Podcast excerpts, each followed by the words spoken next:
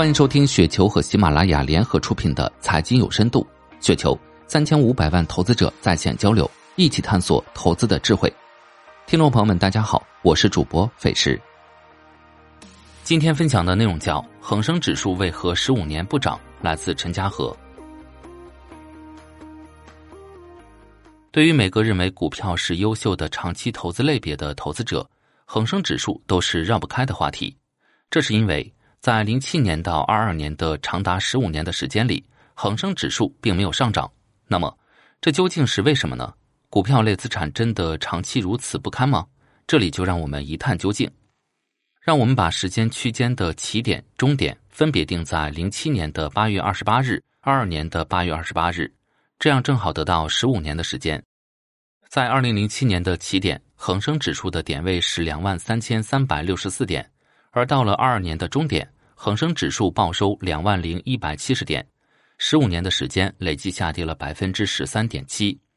但是，如果我们仔细看恒生指数的估值，会发现在这十五年中，恒生指数的估值大幅下跌。在零七年，根据问德资讯提供的数据，恒生指数的 P/E、P/B 分别为十七点八一和二点七五，到了二二年，两者分别下跌到九点二六和零点九三。比零七年分别下跌了百分之四十八和百分之六十六。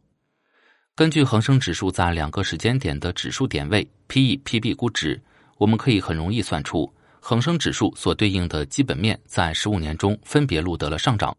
其中，盈利上涨百分之六十六，对应年复合增长速度为百分之三点四；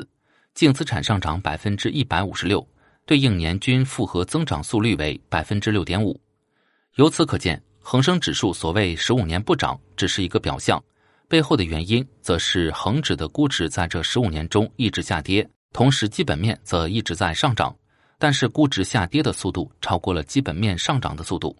不过，对于股票类资产来说，无论是恒生指数的盈利所对应的百分之三点四的年复合增速，还是净资产所对应的百分之六点五，都是一个比较低的数字。其实。恒生指数真正的基本面增长还要高于这两个数字，其中的差异就来自股息。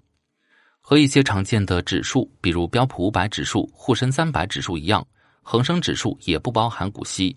这种指数编制方法可能让一些投资者感到不解，但是其中真正的用意在于把股票指数和其他大类资产做更好的对比。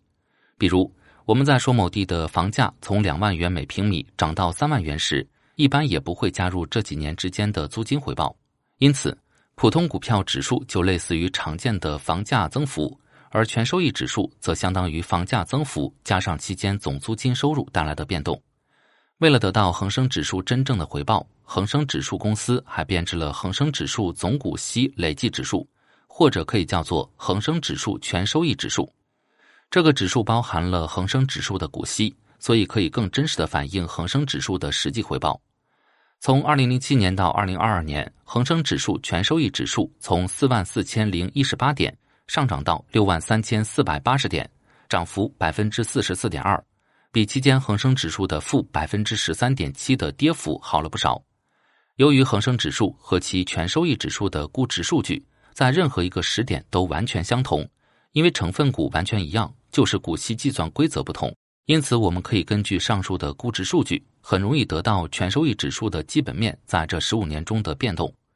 恒生指数全收益指数在零七年到二二年的十五年中，净利润增加了百分之一百七十七，年复合增速为百分之七；净资产增长了百分之三百二十七，年复合增速为百分之十点二。其中，尤其是最能代表长期基本面增长的净资产增速，仍然是比较可观的。由此，我们可以看到，恒生指数之所以在十五年中不涨，并不是因为股票类资产本身的基本面下跌，而是因为两个原因：一是恒生指数的估值持续下跌；二是指数本身没有包含股息。所以说，只有当我们把一个股票指数的长期表现折为估值变动、基本面变动、股息变动这三个部分时，我们才能得到股票指数长期回报的全貌。以上就是今天的全部内容，感谢您的收听。